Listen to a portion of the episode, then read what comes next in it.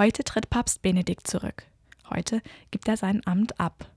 Das ist seit 719 Jahren nicht mehr vorgekommen. Und es ist ihm egal, was die Welt über ihn denkt. Er hat zu seinem Wohl gehandelt.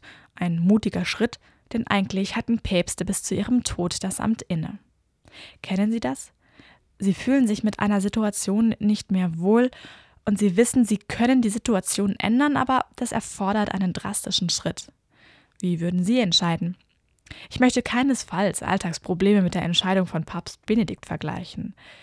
Dennoch, Entscheidungen entgegen anderer Erwartungen zu treffen, gibt es auch im Kleinen. Ich habe eine Freundin, deren Traum es seit Kindesbeinen an war, Orchestermusikerin zu werden. Ihre Eltern waren wenig begeistert, man verdiene später doch dann so schlecht. Und auch einige Klassenkameraden machten sich über sie lustig. Aber aller Widerstände zum Trotz hat meine Freundin Querflöte studiert und ist auf dem besten Weg, eine Stelle im Profiorchester zu ergattern. Sie geht ihren Weg. Wichtig ist, den Mut zu haben, die Sache selbst in die Hand zu nehmen, egal was andere davon halten.